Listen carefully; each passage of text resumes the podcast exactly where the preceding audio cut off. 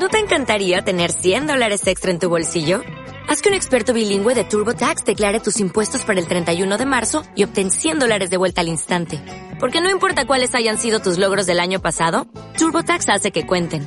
Obtén 100 dólares de vuelta y tus impuestos con 100% de precisión. Solo con Intuit TurboTax. Debes declarar para el 31 de marzo. Crédito solo aplicable al costo de la presentación federal con TurboTax Full Service. Oferta sujeta a cambios o cancelación en cualquier momento.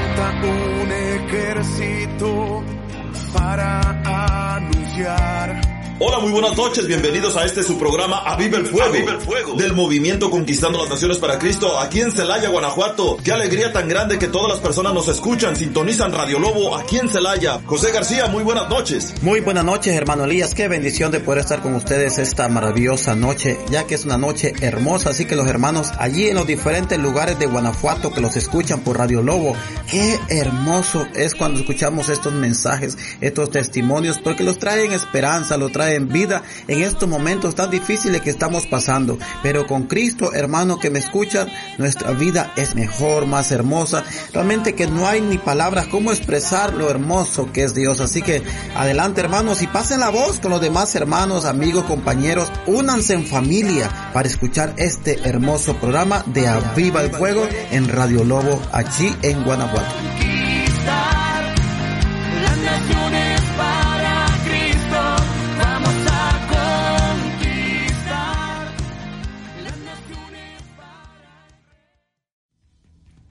Hola, muy buenos días, muy buenos días, Movimiento Conquistando las Naciones para Cristo. Levántate y resplandece que la gloria del Señor ha amanecido sobre ti. Ánimo, que este día será un día lleno de bendiciones. Te invitamos que comiences a compartir el link hasta los confines de la tierra. Sí, hasta los confines, sí, escuchaste bien, hasta los confines de la tierra comienza a compartir el link para que llegue la bendición a todos toda persona que se conecte esta mañana, toda persona que esté escuchando al transcurso, en el transcurso de este día, esta transmisión, que le llegue le llegue una palabra, una palabra hasta lo más profundo de su corazón. Así es que te invitamos que comiences a compartir. Vamos, este es el momento, esta es la hora para que agarres el link y lo comiences a compartir y, y comiences a, sí, a compartir la buena nueva, el Evangelio, sí, compartir la palabra de Dios a los lugares donde quizás no llega, pero esta mañana llegará. Sí, esta mañana personas por primera vez escucharán una palabra que transformará sus vidas, cambiará sus vidas y comienza a hacerlo comienza a hacerlos. Sácale provecho a las redes sociales, pero para algo bueno. Y este es el momento para hacerlo. Así es que saludamos a todas las personas que se están levantando, las personas que ya se levantaron, las personas que todavía están en la cama. Quítate esas cobijas, mi hermano, mi hermana. Y, y, pues mira, la ventana, sale por la puerta, que el, el sol es un día, un hermoso día que el Señor nos regala. Y las personas que están trabajando, ánimo, ánimo, ánimo, ánimo. Los que están arriba de la escalera, no se vayan a caer las personas que están ahí en la, máquina de la yarda, las personas que están, a, qué sé yo, trabajando en el trabajo honrado que el Señor les haya dado. Eh, trabajo honrado. Así es que ánimo lo que estén haciendo. Será un día lleno de bendiciones porque eh, Dios está contigo. Y si Dios contigo, ¿quién? ¿Quién contra ti, mi hermano? ¿Quién contra ti? ¿Quién contra ti, mi hermana? Así es que ánimo. Y bueno, todos los días tenemos el privilegio que nos acompaña al fundador del movimiento Conquistando las Naciones para Cristo, José García, al cual le damos la bienvenida. Muy buenos días, José. Buenos días. Buenos días. Ay, ay, ay. Buenos días, hermanos, hermanas de los diferentes lugares. Buenos días, Elías. ¿Cómo amaneciste? Bendecido, bendecido. Gracias a Dios. Un día más que Dios nos regala y, y contentos, felices de otra vez llevar el programa a cabo desde acá para, pues, a donde quiera que llegue, ¿verdad? Que escuchen esta mañana, felices y contentos. Qué bueno, gracias a Dios, Elías. La verdad que un día más de vida para la gloria de Dios, así que pues todas aquellas personas que el día de hoy por allí amanecieron sin ganas, así como que, que ay, lo dice la palabra de Dios, los que esperan en el Señor nuevas fuerzas encontrarán, así que hermano, hermana, esperar en el Señor, esperar y muchas veces puede llegar el desespero, a Abraham Dios le había prometido, Dios le prometió a Abraham que iba a tener un hijo por allí, pero y que le iba a bendecir, pero por ahí como que un momento en su humanidad de Abraham, pues de repente pues como que ay, ¿qué va a pasar? Y pues bueno, ya sabemos que tuvo un hijo con la esclava Agar, pero muchas veces los puede pasar a nosotros, que Dios nos ha prometido cosas, pero quizás los podemos desesperar. Así que no, hermano, hermana, Dios, el tiempo de Dios es perfecto. Que, pues seguir adelante y pues ánimo y bendiciones y pues buenos días, presenta aquí al muchacho. Claro que sí, ya aquí lo tenemos en, en pantalla al hermano al hermano Arturo Arturo Fuentes, Arturo Fuentes desde la Ciudad de México que esta mañana nos estará compartiendo la palabra de Dios. Arturo Fuentes, bienvenido, los micrófonos todos tuyos y adelante con las palabras que el Señor te ha puesto en tus, en tus labios, en tu corazón. Muchas gracias. Muchas gracias, hermanos. Buenos días. Gracias por la invitación a Elías y al hermano José. Y pues este, un saludo a todos los hermanos que nos están, nos están escuchando en esta mañana. Pues que compartan el link que más corazones sean tocados por la gracia de Dios. Y pues sí, así como lo dijo el hermano, el hermano Elías, soy el hermano Arturo, Arturo Fuentes, de la comunidad aquí de Chimalhuacán. Este, por la gracia de Dios, pues ya voy a cumplir cinco años en este movimiento. Y pues aquí estamos una vez más para servirle al Señor como Él nos ha llamado. Y pues yo les quisiera compartir el, el tema, pide y se quedará. Está en, este, en Lucas 11, capítulo 11, versículo del 5 al 11. Y pues, bueno, rápidamente vamos a leer la cita bíblica. Les dijo Jesús también, supongan que uno de ustedes tiene un amigo y va a medianoche a casa a decirles, amigo, préstame tres panes porque un amigo mío ha llegado de viaje y no tengo nada para ofrecerle. Y el otro le responde, usted desde adentro, no me molestes, la puerta está cerrada y mis hijos y yo estamos ya acostados. No puedo levantarme a dártelos. Yo le digo, aunque el hombre no se levante para dárselos porque usted es su amigo, suyo. Si usted se pone pesado, al final le dará todo lo que necesita. Pues bien, yo les digo, pidan y se les dará. Busquen y hallarán. Llamen a la puerta y se les abrirá porque todo, todo el que pide recibe y el que busca halla. Y el que, el que llama a la puerta se le abrirá. Habrá entre, entre todos nosotros que de su hijo pida cuenta de él, le pida pan y le, dé y le pida un huevo y le dará escorpión. Si ustedes son malos, saben dar cosas buenas a sus hijos, cuanto más el Padre del cielo le dará el Espíritu Santo a los que se lo piden. Palabra del Señor. Gloria a ti, Señor Jesús. Y bueno, hermanos, antes de empezar a reflexionar un poco la, la palabra, les pido pues que en esta mañana nuevamente abran su corazón, su mente, su espíritu para que esta palabra pues llegue hasta lo más profundo de nuestros corazones y pues que toque, que toque y que sea de gran, de gran bendición. Pues miren aquí hermanos dice la palabra de Dios, que este hombre iba a pedirle a su amigo pues un poco de pan, pues que había llegado una visita y pues este hombre molesto le dijo, no me molestes porque ya estoy acostado. Y pues ese hombre se empeñó en tanto en, pedir, en pedir, en pedir, que al final el hombre se resignó y le dijo, pues toma, aquí está. Y le dice, pues al final de cuentas le dará lo que necesita. Y pues en esta mañana yo te quisiera hacer una pregunta a ti, a los hermanos que nos están escuchando. ¿Qué es lo que necesitas? ¿Qué es lo porque tanto tú has pedido? ¿Qué es lo que tú has clamado? y tal vez sientes que Dios pues no te ha escuchado. Y más abajo pues dice, pues bien, yo les digo, pidan y se les dará. Busquen y hallarán, pidan y se les dará. Hay que pedir, hay que pedir, hay que clamar a Dios. Busquen y hallarán. Llamen a la puerta y se les abrirá, porque todo el que pide recibe y el que busca halla y el que llama a la puerta se le abrirá. Bien, hermanos, creo que pues por estos momentos difíciles, como les estaba comentando el hermano José, y también muchos hermanos, muchos hermanos del movimiento, de cualquier otro movimiento, pues ya como que se han, se han alejado de Dios. Yo creo que pues por estos momentos difíciles hay personas, hay hermanos que, que han tenido a sus familiares enfermos, este, pues tal vez en unos tiempos de dificultad y le han clamado a Dios y tal vez han sentido que pues que Dios no ha escuchado su clamor y, y tal vez como por ejemplo las personas que estaban enfermas de COVID, de cualquier otra enfermedad, en algún momento le clamaron a Dios y pues esa persona pues lamentablemente pues partió, partió a la casa del Padre. Muchas veces como que esas personas empiezan a como que agarrar un cierto resentimiento a Dios porque se han sentido como que como que Dios se ha alejado de ellos, como que Dios no está con ellos, como que Dios no los escuchó, como que Dios no escuchó sus oraciones, o como que tal vez Dios pues se hizo sordo a su voz. Y pues Dios, Dios sabrá, Dios sabrá porque Dios sabe los planes que hace con cada uno de nosotros. Y también,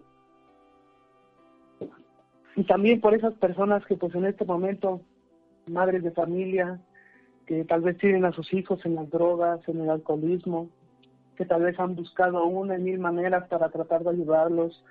Yo creo que centros de rehabilitación, anexos, este, y tal vez hasta han ido a consultar los brujos para que su hijo se deje de drogar y pues, pues no, no han conseguido ningún resultado.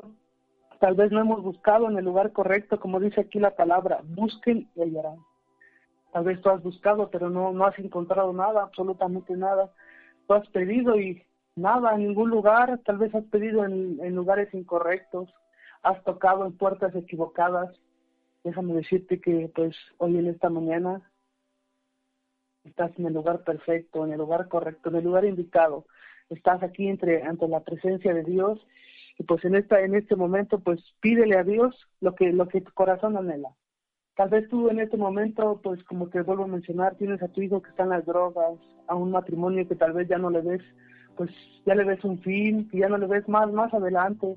Sientes que tu matrimonio pues ya, ya, ya está muy destruido, ya está muy dañado.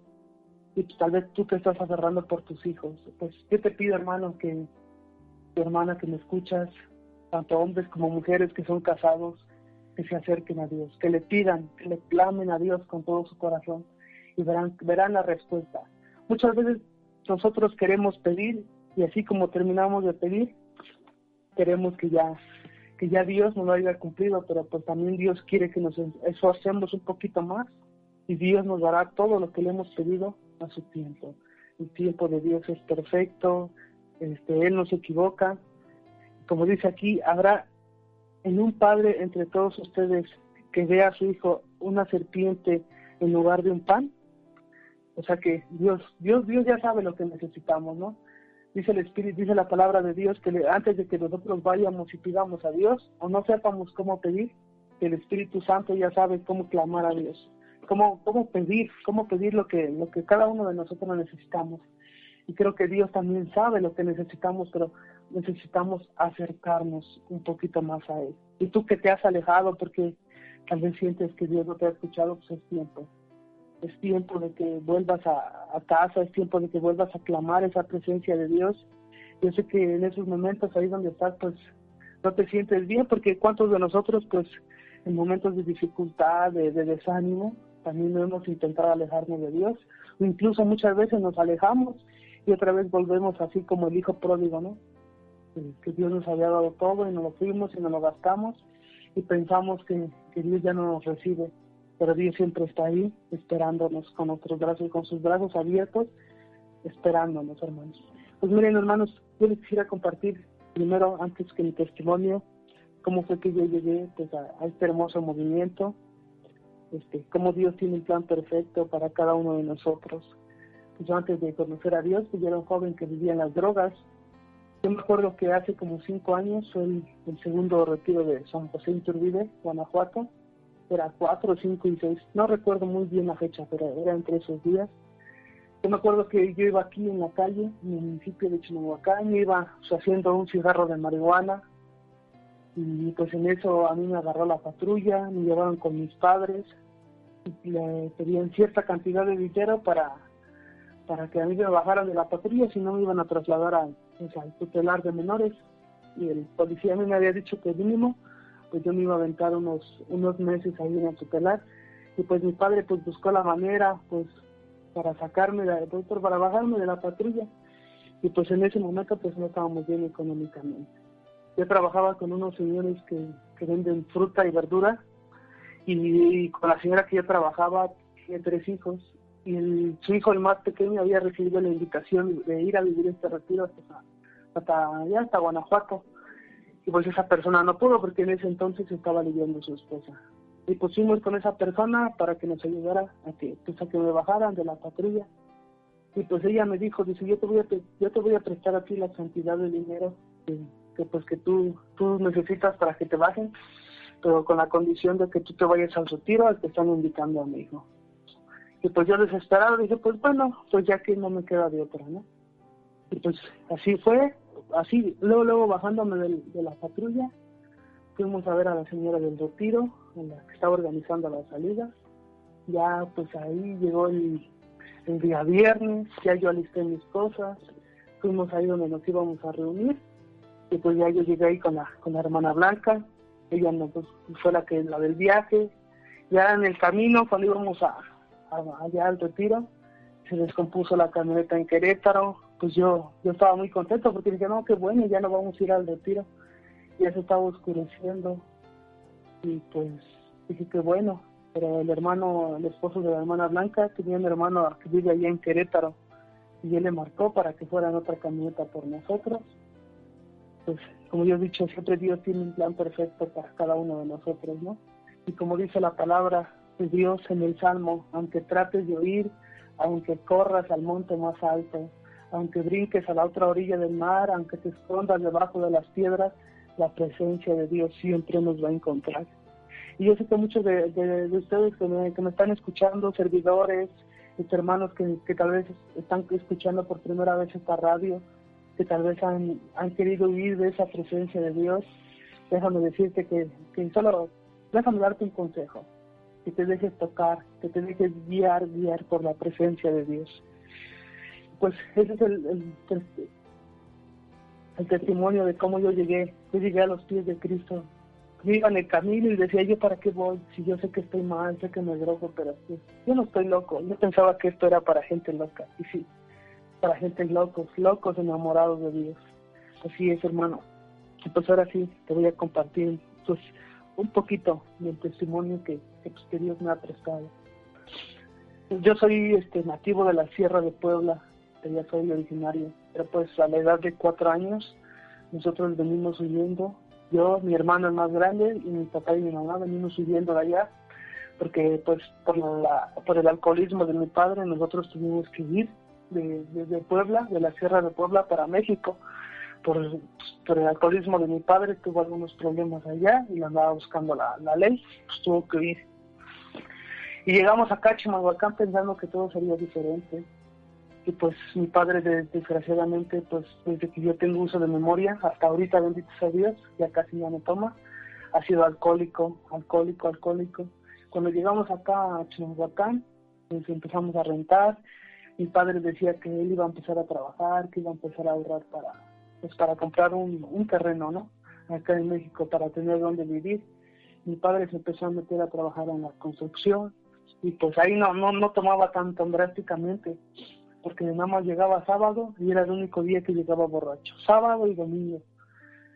Y ya después, así era como un año pasó, ya después de ese tiempo mi padre dejó de trabajar en la construcción, mejor decidió poner un puesto, un puesto en el tianguis, este, en el comercio, y él empezó a vender ahí, pues ahí fue todavía aún peor.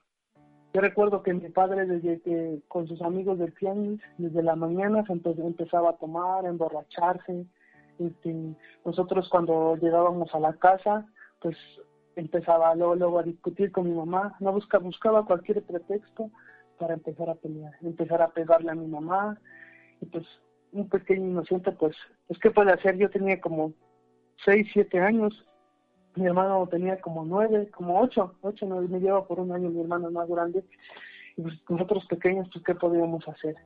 Yo recuerdo que en el tianguis, pues allá mi padre, nosotros no podíamos agarrar ni siquiera un peso o comprarnos pues algo de comer o no sé, X cosa, porque mi padre se enojaba mucho y nos decía que no, que eso no era para eso. Él decía que, iba a ahorrar para un terreno, pero pues todos los domingos se iba al deportivo, este, a, según dice, a ver cómo jugaban sus otros tres hijos, sus otros dos hijos, tengo por tres tres hermanos por parte de mi papá, y dos de ellos juegan básquetbol, decía que iba a ver cómo jugaban ellos, y la mayoría de veces pues me llevaba a mí, desde que desde el momento en que llegábamos allá al deportivo, se empezaba a tomar, a tomar, a tomar, y siempre era lo mismo, ya desde que yo decía, desde que él empieza a tomar, va a haber, o sea, ya es seguro que llegue a la casa a pelear, se empiecen a pelear, le empiece a pegar a mi mamá. Muchas veces llegó el punto en que, pues en que a mi madre la dejó ya casi inconsciente. Yo me preguntaba muchas veces por qué mi madre aguantaba tantas golpizas de mi padre. Pues todo eso se me fue guardando en mi corazón. Y pues yo muchas veces a mi padre le decía la muerte. Yo me quedaba así acostado y le decía, ¿por qué no te mueres? ¿Por qué cuando vas a trabajar ya no regresas? Así pasó el tiempo. Cuando nosotros, yo y mi hermano el más grande, pues no conocimos que era un kinder. Nosotros pues nos metieron a la, a la primaria directamente. Antes era posible, ahorita creo que ya es, es necesario que, que pues te, te, metan al kinder y antes no. Yo recuerdo que cuando a mí me metieron a la primaria, nosotros, yo y mi hermano nunca, pues nunca supimos desgraciadamente que era llevar unos zapatos nuevos. Siempre zapatos de medio uso o usados, este, el, uniforme, zapatos de esos usados, eh, pantalón, playera, mochila, todo nos lo compraban usado que para ahorrar, que para juntar para ese terreno, pero pues desgraciadamente llegaba el fin de semana o entre semana y mi padre se gastaba todo su dinero tomando. Y pues así, muchas veces en la escuela había compañeros que pues me hacían burla, me decían, mira, ¿qué? ¿Contaste tu ropa de la basura o qué? Porque yo iba muy, o sea, la ropa, había veces que la ropa estaba buena, pero en ocasiones pues con poquito tiempo ya se desgastaba y nosotros así la teníamos que usar y mi hermano pues sufrimos mucho de, bullying, de jovencitos que tal vez sus padres estaban bien económicamente, que nos hacían burla, nos decían, miren, ahí vienen los pobrecitos, nuestros zapatos rotos, nosotros así teníamos que ir a la escuela y pues creo que todo eso se, se nos fue guardando aquí en nuestro corazón. Yo recuerdo pues, de todas las veces, de todos los 6 de enero, Día de Reyes que llegaban, yo emocionado, yo y mi hermano haciendo nuestra carta, ¿no? Pidiéndole a los Reyes Magos este, muchas cosas, ¿no? que voy a pedir esto y voy a pedir el otro. Y pues yo veía cómo los demás compañeros iban con sus papás y aventaban su globo y su carta y bien emocionados. Y nosotros también. Pero pues desgraciadamente a nosotros nunca nos compraron nada. lo único, lo, más, lo máximo que llegaron a comprarnos fue una pelota, un balón y eso para los dos porque pues su mentalidad de mi padre de ahorrar, pero pues eso no, no, no era cierto, porque pues llegaba fin de semana o entre semana y se gastaba todo. Y pues yo veía que al otro día, cuando el 5 de enero tú hacías carta, el 6 de enero pues llegaba, pues, según llegan los Reyes Magos, y pues yo veía que yo salía a la calle y veía a muchos jóvenes, a muchos pequeños jugando con sus padres, con sus juguetes nuevos, y me preguntaban, ¿y a ti qué te compraron? Y pues era cuando a un pequeño, pues como que se le parte el corazón, ¿no? Como que, o sea, pues no tienes la ilusión de mejor quedarte en casa y no salir, porque pues ahí como hay personas buenas, también hay niños que eran muy presumidos, que decían, mira, mi padre me compró esto, me compró el otro. Y yo decía, ¿cómo desearía que mi padre, por lo menos que no me compre, sino por lo menos que, juegue con nosotros? Mi padre pues es una persona de pueblo, es, era una persona muy dura, la, persona que no le podías contestar porque pues ya te estaba pegando, ya te estaba golpeando, ya te estaba maltratando, incluso pues ahí en el, en el tianguis, nosotros ahí crecimos en el tianguis, muchas veces a mí y a mi hermana nos estaba correteando para pegarnos, y había personas que le decían a mi padre, ya mejor ya cómaselos, era una palabra que decía, ya mejor ya mátelos, ¿para qué los quiere como hijos? Yo me acuerdo en la primaria que había un compañero que, que no tenía papá, nada más tenía mamá. Y él me hacía burla porque mi padre, yo le hacía burla a él porque no tenía papá.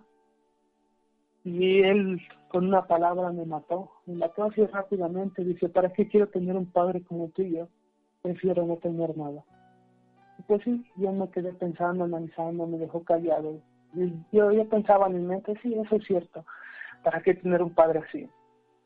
Muchas veces pues nosotros sufrimos de carencias, pues, no muchas, pero en ocasiones muchas veces no teníamos ni siquiera ni qué comer.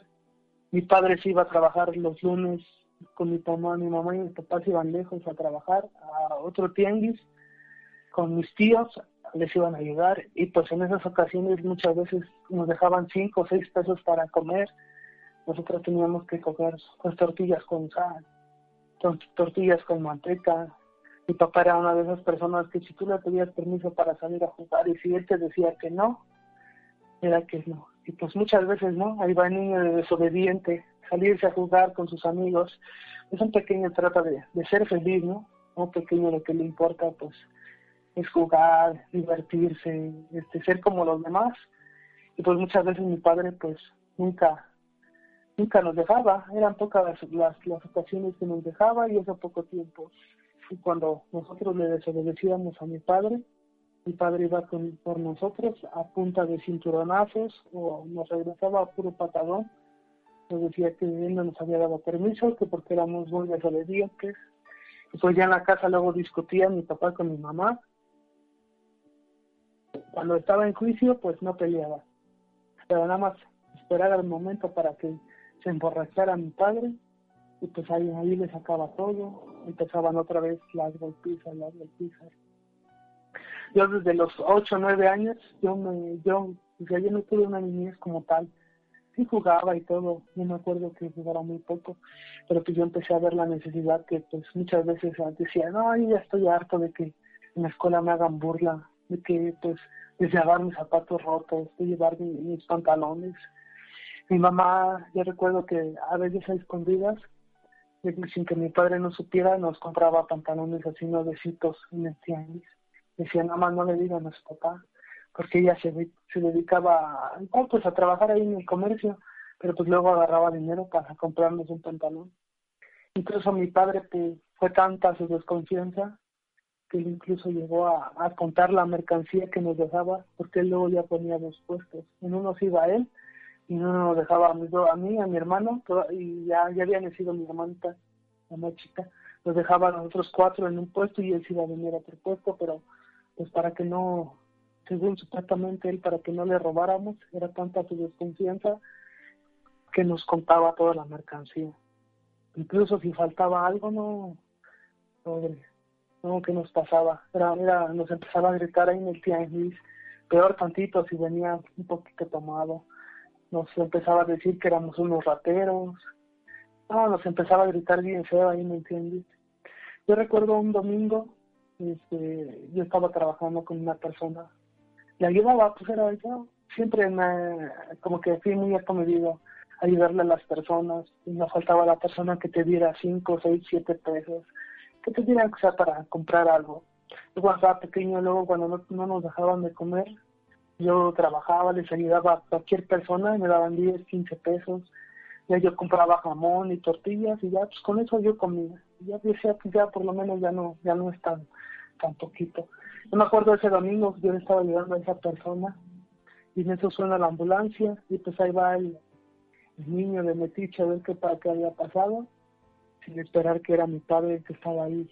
Ya le habían subido a la camilla. y por lo borracho, por el alcohólico que estaba, había pegado una guarnición de la, de la banqueta y había quedado inconsciente y vino la patrulla por él. Pero así en el momento en el que lo iban subiendo a la ambulancia, él le reaccionó se quitó la venda, la aventó y se echó a correr. Pues uno en su inocencia, yo, yo había pensado que a mi padre pues ya, ya se había, ya se muerto, ¿no? Pues un pequeño pues no sabe. Y pues empezamos a llorar yo y mi otro hermano, pero cuando vimos que se paró y se echó a correr, ya dijimos, no, sí está bien. Ya se echó a correr. Mi padre incluso llegó hasta el punto de su alcoholismo, de que pues también él, se sentía como que se sentía solo, se sentía que nadie lo quería llegó el punto en el que él tomaba alcohol del 96, alcohol puro, de ese que, que, usan para desinfectar, que usan para hacer ese el antibacterial. Llegó, llegó hasta ese grado de tomar alcohol, alcohol del 96, y cuando pues tomaba muchas veces alcohol, luego cruzaba las bebidas, ¿no? Se ponía muy, muy, muy, muy borracho. Yo me recuerdo que a los 12 años, 12 años, mi mamá, pues ya cansada de todo, decide dejarlo decide dejarlo, yo fui a trabajar en la mañana, yo trabajaba en la mañana y iba a la escuela en la tarde, pero ese, ese día creo que no, no hubo clases, no sé qué había pasado. Y mi mamá me dice antes de que yo me saliera, yo quiero que vengas aquí a las 2 de la tarde. Y le digo, ¿por qué? Dice, yo quiero que vengas. Y pues no me explicó, yo me salí a trabajar y ya yo le pedí permiso al muchacho con el que yo estaba trabajando. Oye, ¿sabes qué? Pues déjame ir a mi casa. Yo llegué como a las 4 de la tarde a mi casa y ya no había, ya no había cosas, ya no había ropa. Y pues ya no había cosas, mi mamá ya se había llevado las cosas, y se regresó otra vez para Puebla. Y pues yo le marqué a mi papá, le avisé, porque él se había ido a trabajar. Y pues ya, entonces llegó él, empezó a tomar. Yo también me sentía solo. Yo me sentí triste porque dije, ¿por qué mi mamá no me llevó con ella? Este, yo sentía un cierto rechazo de, de, parte de mi mamá hacia mí. No era mucho, pero yo sentía ese cierto rechazo porque yo pensaba, como yo, como mi hermano el más grande no es hijo de mi papá, es su hijastro, mi papá recogió a mi mamá, bueno, conoció a mi mamá cuando ya estaba mi hermano, el otro el más grande. Y pues yo, yo sentía ese cierto rechazo hacia, hacia mi, de mi mamá hacia mí, porque yo pensaba que, que yo era el culpable de que mi mamá estuviera atada a mi papá de que yo sentía, que yo soy el culpable de que mi mamá esté sufriendo, esté padeciendo todo esto. Si yo no estuviera, mi mamá ya se hubiera ido, porque en dos, tres ocasiones intentó también huir, irse de ahí, porque pues, ¿quién, quién podría aguantar a esas golpizas, todo eso que le hacía mi padre? Yo me sentía de una forma como que excluido, y yo también en algunas, en algunos puntos, yo veía que mi mamá trataba mejor a mi hermano. Yo me salía a trabajar o sea, para buscar algo para mí. Y pues mi mamá luego ahí tenía todo el día acostado a mi, a hermano, no le decía nada. Yo luego llegaba de trabajar y él llegaba a las 12 del día, que acá en México la entrada es a la una en la tarde y yo luego ni me daba tiempo de, pues, de bañarme y era más me cambiaba y me iba así a la escuela. Y yo sentía feo porque decía, ¿por qué mi mamá no manda a trabajar a mi hermano? y como que empecé a sentir ese, ese cierto como que un poco, un poco de rechazo hacia mi mamá. Y pues había veces que yo cuando platicaba con mi padre me decía que mi mamá no me quería, que su, mi abuelita, la mamá de mi mamá, que nunca me quiso, porque también ellos pensaban, ellos pensaron y estaban seguros que yo fui la desgracia para mi mamá, que si yo no hubiera estado, pues mi mamá se hubiera ido con otra persona y pues tal vez hubiera tocado otra otra vida mejor, ¿no? Y yo sentía eso muy, muy fuerte en mi corazón. Y yo veía cómo trataba a mi hermano. Y pues como que decía, no, pues sí, sí tiene razón. Y después de eso, a los 12 años, mi mamá se fue. Yo a los 12 años ya conocía lo que era con el joven que yo trabajaba. Él me llevaba a las discotecas, a los bares, a los antros. Y a los 12 años empecé a probar un cigarro de marihuana, empecé a probar muchas cosas que decían, no, de cuando yo estaba pequeño, yo, yo dije, no, yo nunca voy a probar eso. Pero pues cuando lo pruebas, empiezan a decir, pruébalo, se siente bien, se siente lo mejor. Y yo decía, ¿cómo se va a sentir lo mejor? Y yo empezaba a probarlo, me, empezaba a alcoholizar. El alcohol no me gustaba. El alcohol me da, o sea, hasta ahorita, hasta el punto me da asco. Me daba asco en ese entonces también y pues a mí lo que me, gustaba pues era su efecto, el efecto que te causaba, el efecto que pues decía no manches, cómo te sientes, o sea que te olvidas de todo. Y en las drogas también. Llegó el punto en que mi padre fue a alcanzar a mi mamá a Puebla, de allá nos vinimos para, se vinieron para acá y después yo me fui a vivir otra vez con ellos, porque yo vivía con el joven que yo trabajaba, y después yo me fui a vivir para ellos, con ellos, y pues yo pensé que las cosas iban a cambiar, pero pues no era, era, era peor. Seguía todo igual, todo igual, y hasta que yo me empecé a, refugiar, a refugiar más en el, en el alcohol, en las drogas. Hubo un punto en el que yo pequeño, yo me sentaba en la banqueta, yo me ponía a llorar solito. Yo le reclamaba a Dios, yo decía, ¿dónde estás? Tú dicen que existes, dicen que tú estás, pero pues yo no te veo. Si, si tú existieras, mi padre no fuera borracho y yo le hablaba a la Virgencita y decía, ¿por qué ustedes no me escuchan? Incluso muchas veces en mi desesperación, fueron varias veces las que yo llegué a, renegar de Dios, a decirle que, dónde está, que por qué no se hace presente, pues un pequeño con sus palabras, ¿no? Estoy tratando de, de, reclamar, ¿no? De, reclamándole a Dios porque mi padre era alcohólico. Si él existiera, mi padre no fuera así. Si él existiera, mi padre por lo menos me pudiera dar un abrazo, me pudiera decir, hijo, te amo, te quiero. Nosotros de pequeños pues nunca lo recibimos, ni yo ni mi hermano, porque pues también mis padres así, así habían sido, así habían sido criados.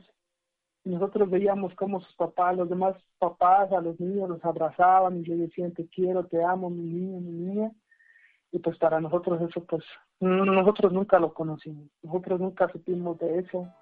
Este, mi padre era una de las personas que decía quiero esto así y, lo tenías que hacer, pues que si no ya estaba, ya estaba sacando el cinturón. Cuando llega el punto en el que yo me empiezo a esclavizar más en la droga, en la marihuana, en la cocaína, en los inhalantes, empieza a robar las, empieza, empieza a hacer robos, empieza a robar las baterías de los carros. Y así pasó el momento, pasó el tiempo, yo me sentía solo, empecé a refugiar en la masturbación, en la pornografía, porque pues eso como que hacía llenar muchos vacíos que había en nuestro corazón.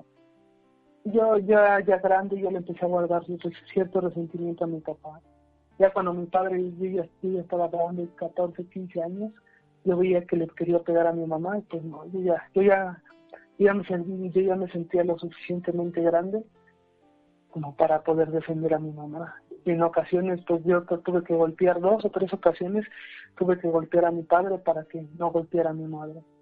Y yo al otro día pues me sentía yo fatal, ¿no? Le pegué a mi papá, no, no tuve que hacer eso.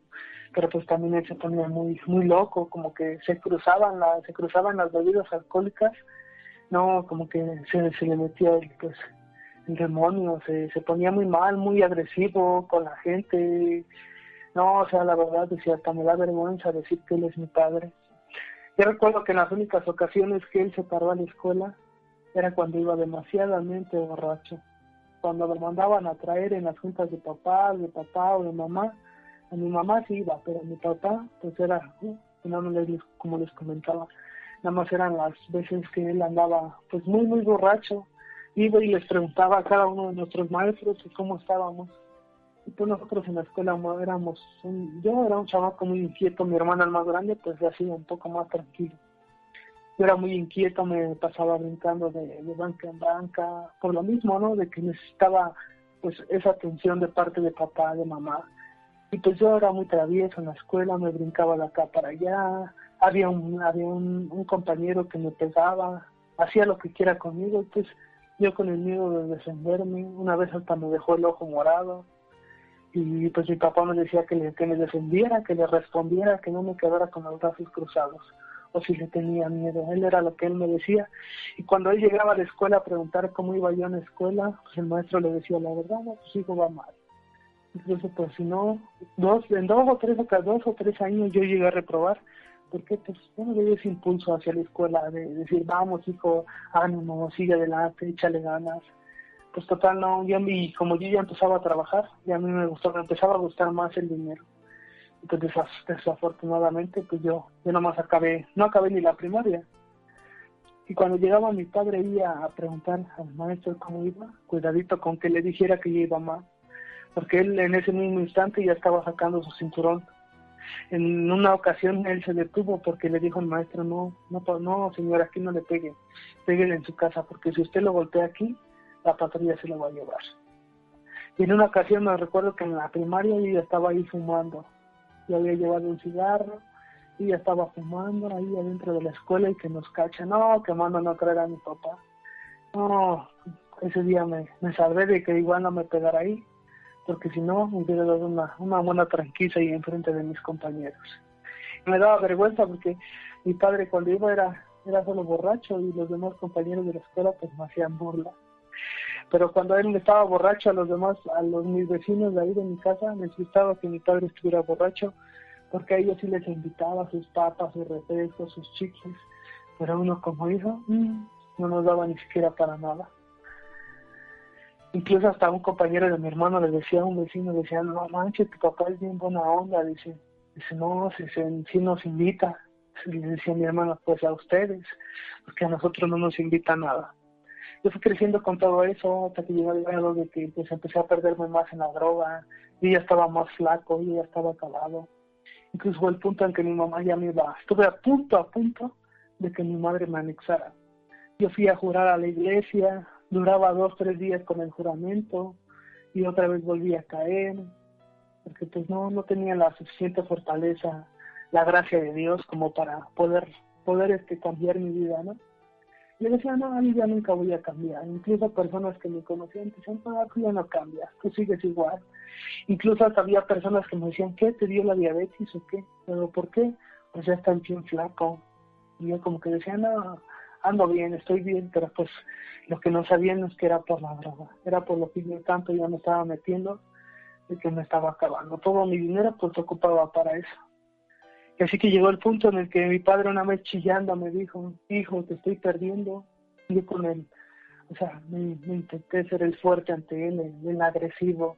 Y yo le dije, cállese viejo hipócrita, porque usted fue lo mismo que me enseñó. Me dice, no, porque yo no me drogo, yo solo tomo. Dice, yo le digo, es lo mismo, es un vicio. Y yo con, con esas ganas de abrazarle y decirle, papá, perdóname. No, fue más mi orgullo, yo ahí lo dejé, y mi padre chillando que sentía que ya me había perdido. Y pues, como dice aquí la palabra de Dios, ¿no? Pide y se te dará.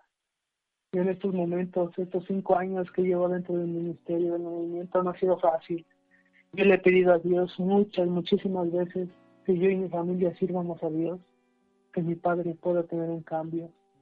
Y pues gracias a Dios, ahorita ya puedo tener una, una, una buena relación con mi padre ya le puedo dar un beso, un abrazo, decirle papá te amo, incluso ya está él, luego me dice te quiero mucho hijo, o sea, o sea, puedo tener una buena relación con mi madre también, bendito sea Dios y pues así, así fue el, testimonio de mi vida, un poco de lo que, de lo que Dios ahí a mí me ha hecho, un poco de lo que, de, las maravillas que Dios, Dios ha transformado en mi vida ahora yo puedo ver a mi papá, decirle te amo, este, ya no guardarle rencor, ¿no?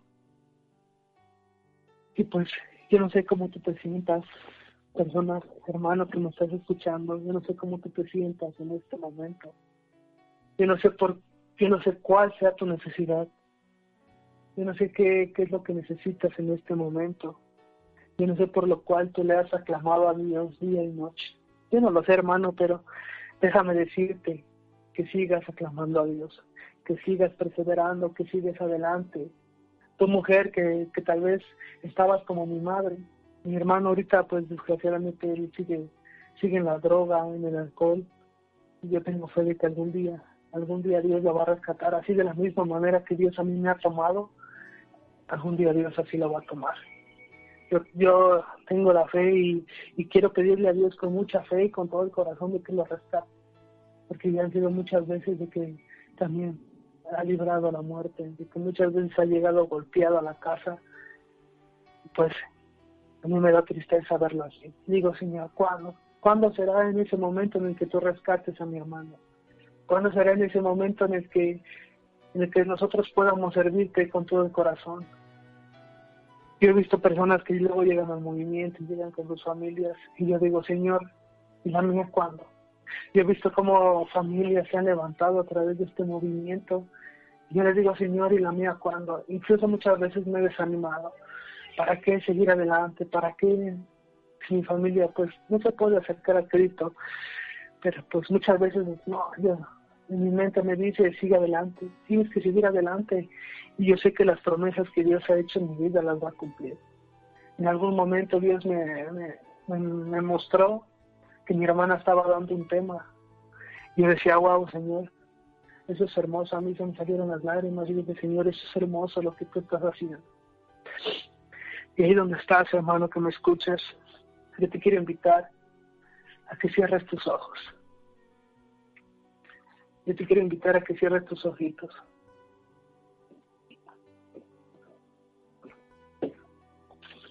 Tu hermano, hermana que me estás escuchando en esta mañana, Créelo que esta mañana, como todas las mañanas que te han venido a compartir diferentes hermanos, una palabra. En este momento yo te pido que, cierres tus ojos y que abras tu corazón en este momento. Que abras tu corazón en este momento y que empieces a clamar a Dios. Dice la palabra de Dios que el Señor no desprecia un corazón contrito y afligido. Yo no sé cómo está tu corazón en esta mañana tu mujer, madre de familia, padre de familia, ¿cómo te sientes en esta mañana? ¿Cómo sientes al ver que tus hijos se destruyen en esa droga, en ese alcohol? Te voy a pedir que, que empieces a clamar la presencia de Dios, que empieces a pedir por tus hijos. El momento, el momento se va a llegar. El momento de Dios es perfecto. Y que va en el que tus ojos verán cómo Dios levanta a tu familia. A cada una de esas personas que tal vez no tenían sentido en su vida y tal vez ya no veían más allá. Hoy pido que clames a Dios con toda tu mente y con todo tu corazón. Hoy te pido a ti, hermano, hermana, que me escuchas, que tal vez te has alejado, que tal vez te has desanimado, porque has dicho, yo he clamado día y noche al Señor y el Señor no me ha escuchado. Hoy pido que clames a Dios. Clama a Dios nuevamente con toda tu alma, con todo tu corazón. Porque has dicho, el Señor se ha hecho sordo a mi voz. El Señor me ha dado la espalda. El Señor siempre ha ido contigo. Ahí donde estás, clama a Dios. Clama a Dios en esta mañana. Clama a Dios por todo lo que vendrá, por todo lo que el Señor va a hacer en tu vida.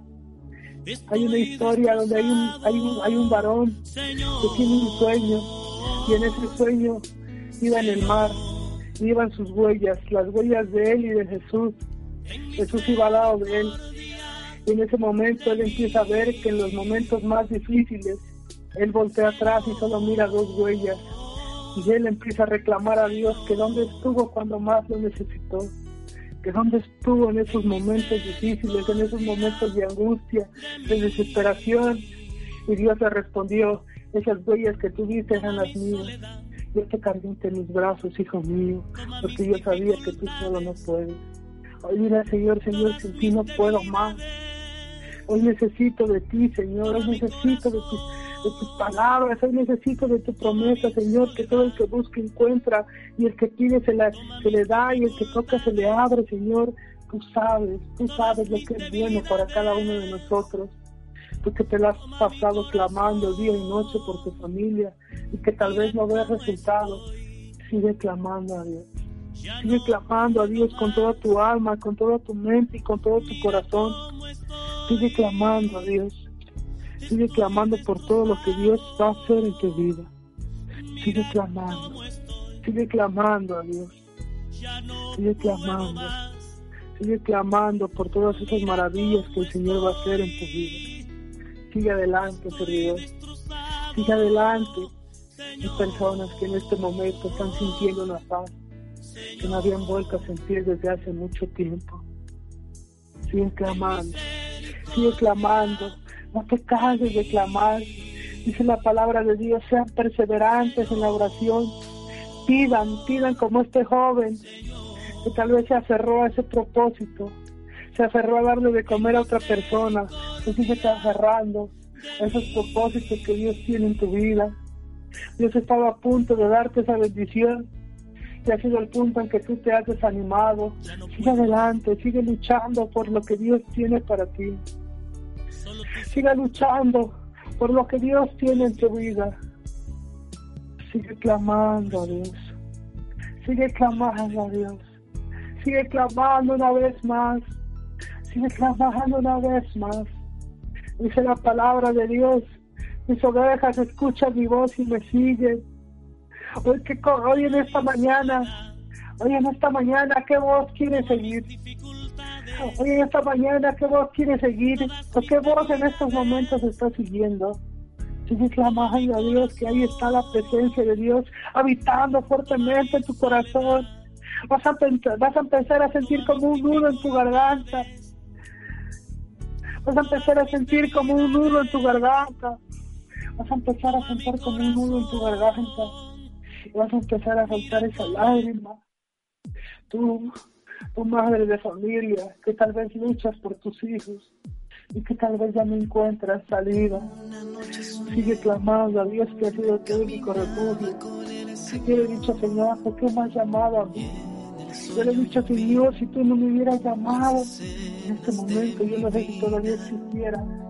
Señor, tuviste misericordia de mí, tu gracia me alcanzó, tu gracia me ha liberado, Señor así como Dios a mí me ha levantado, Dios también tiene muchos planes perfectos para ti, para tu vida. Solo sigue clamando, sigue clamando, pide y se te dará. Aférrate, aférrate a ese plan que Dios tiene en tu vida.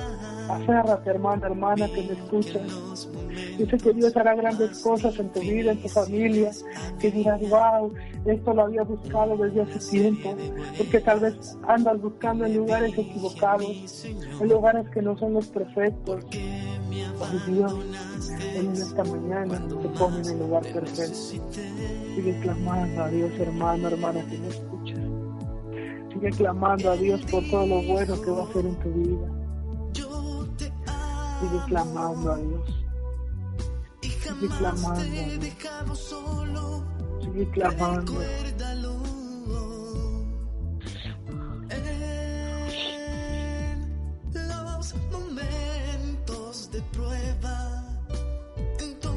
Era yo quien te Sigue clamando a Dios.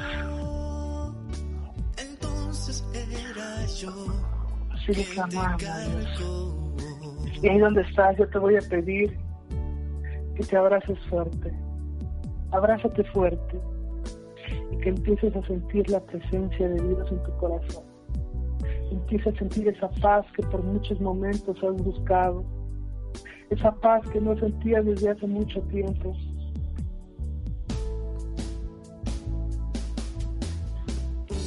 una noche soñé Esa paz que solo Dios te ha regalado. Empieza a sentir esa paz en tu corazón, ese amor de Dios. Empieza a sentir, empieza a sentir como Dios ha escuchado tu, tu amor.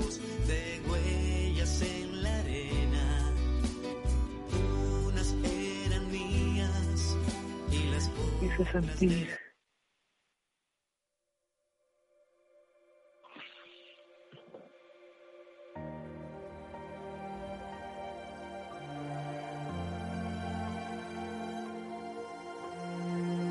Empieza a sentir esa paz de Dios.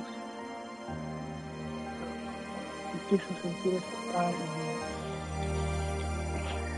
Empieza a sentir esa paz, esa paz de Dios, esa paz que solo Dios da, esa paz que es verdadera, como empieza a llenar esos vacíos que hay en tu corazón, esa falta de amor de padre, esa falta de amor de madre, tal vez tú tuviste un abrazo de papá, hoy recíbelo a través de ese abrazo, hoy recibe ese abrazo a través de, de Dios Padre, recíbelo ahí en tu corazón.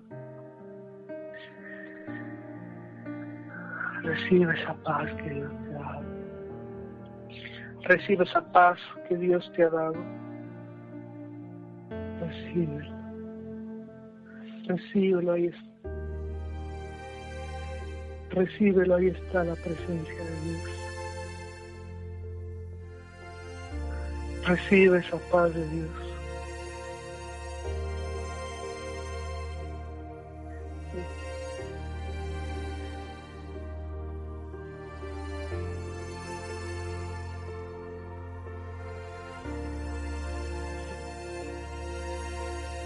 Ahí donde yo te voy a pedir que, que le des un fuerte aplauso al Señor. No importa el lugar donde estés. No importa. Dale un fuerte aplauso al Señor que te diga que tú estás loco. Que estás loco por el amor. No te avergüences de lo que Dios te ha hecho en tu vida. El que conoce a Dios no puede callar. Dale un fuerte aplauso al Señor y dale gracias por lo que Dios ha hecho en este día y por lo que Dios va a seguir haciendo.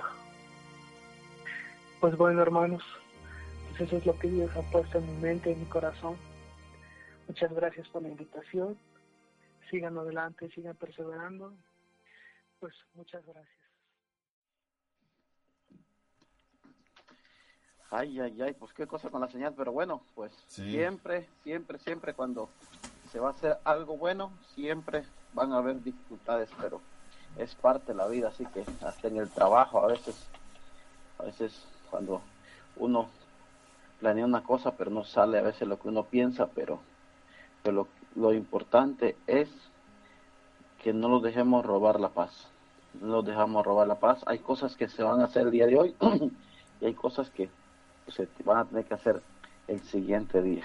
Pero lo importante es que le echemos ganas, que no, no los quedemos atrás y que en vez de que reneguemos, que los enojemos, pues busquemos, busquemos la oración, busquemos la presencia de Dios y, y pues sí, y a darle para adelante. Y pues Sí. ¿Sigue fallando el internet? Ah, no, ya, ya, ya, ya regresó el, Parece que ya está al aire. Dice por acá una- un mensaje. Dice Hermelinda García. Bendiciones, hermanos. Y que sigan como la, la mula que cayó en el pozo. Entre más tierra te echaban, tú más salías ah, del fango. Que, esta, que, esta, eh, que esta enseñanza siga a todos los a todos nosotros y sobre todo a los jóvenes. Bueno, pues a seguir adelante. Y vamos a ver quién tenemos desde Merlan, Merlan por allá. Hola, muy buenos días. ¿Con quién tenemos el gusto? Buenos días, con Dora Calderón. Adelante, hermana, hermana Dora, hermana de José Calderón. Amén, sí. Pues solo quería felicitar al muchacho que, que muy bonito su testimonio de él y, y eh, bueno, aunque la señal estaba fallando muchísimo, pero a la vez alcanzaba a entender un, como el mensaje, ¿verdad? Yo solo me quedaba así como pues, con- me identifiqué mucho con él, la verdad, porque también mm, en mi niñez también se puede decir que, que por ese, también sufrí con mi padre en esa manera de que muchas veces en algunas ocasiones yo llegué hasta decirle a mi mamá, mamá, ¿por qué no se separa de él? Porque él mucho tomaba, la maltrataba a ella. Y, y a la vez llegué como, no sé, algo como entender ahorita, como que digo, como que, como que le, pu- ¿qué le puedo decir? Como que llegué a entender por qué mi padre, ¿verdad? Él, tal vez no, no recibimos también el amor de él como nosotros queríamos, mm, sufrimos muchísimo en ese aspecto con él, por la forma que él tomaba, pero a la vez, como dijo él, fue porque también mi padre, también él fue, fue eh, así como que, hasta donde yo supe que como que él, mi abuela como que lo, lo había dejado a él. Entonces mi papá, él tomaba mucho y, yo, eh, yo entiendo que, que él, como que por eso tal vez nosotros no pudimos recibir tal vez el amor que nosotros buscábamos como hijos en ellos. Y lastimosamente, pues a veces, ¿verdad? Eso nos lleva a, a meternos en cosas que no debemos, buscando el refugio en otras cosas. Pero bueno, eh, gracias a Dios, como le digo, aunque la señal no estaba muy bien, pero alcancé a entender ese mensaje y, y sentí como así como que wow, ando trabajando y aquí con mis lágrimas derramando, pero gloria a Dios por todo eso y bendiciones para todos y felicidades al, al muchacho, no lo conozco, pero muy bonito su testimonio de él. ¿Al- ¿Alguna palabra para la hermana, hermano Arturo? Pues mire, casi como está fallando un poco la, la, la señal, no se escucha muy, muy, muy bien lo que quiere decir, pero pues sí, hermana, aquí pues el testimonio que Dios nos ha regalado a cada uno de nosotros, pues es para la gloria de Él, y como una vez un hermano dijo, si Dios supiera que esto iba a pasar, pues bendito sea Dios y hasta hubiera sufrido un poquito más. Pues sí, hermana, no, no, no escucho un poco, no escucho muy bien lo que quiso decir porque se escucha como cortado, Pues por ahí que se identificó un poco con tu testimonio, este Arturo, y, y de eso se trataba lo, lo que la hermana te decía. ah, ya, Sí. sí, sí, sí. Y, y bueno, pues muchas gracias, hermana Dora, por su llamada. Y, y bueno, pues vamos a, a seguir adelante. Yo ¿No creo- te llevaba pupusas la hermana Dora tú? No, no, no ha traído. Hay que mande con el hermano José Calderón. Sí, Al rato le llegamos a ir a visitarlo. amén. Pero tienen que ser Ok, pupusas de queso. Sí. Y, y bueno, yo creo que damos por terminado el programa, José, porque la señal eh, nos está fallando bastante y no, no, como que no, no está avanzando esto. Sí. Bueno, pues así que, pues ahí mis disculpas. lo eh, por la señal. Sí, lo importante es que se quedó grabado acá para la radio, ¿no? Sí, Claro. sí. Pues muchas, eh, muchas gracias, José, y muchas gracias, hermano Arturo. No, pues gracias a ustedes por la invitación y pues aquí estamos. Ánimo. Bueno, Ánimo, hermano. Muchas gracias. Un fuerte abrazo les mando a ustedes, a cada uno de ustedes y Dios bendiga a cada uno de sus familiares. gracias. Bueno, bendiciones. Hasta luego. Hasta luego. Adiós.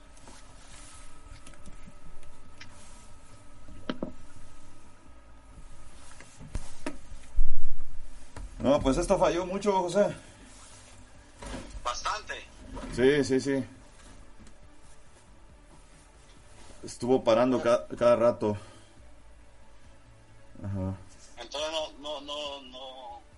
Ahí está el hermano Arturo, ya colgó. Hermano. Hermano Arturo. Ya, ya colgó.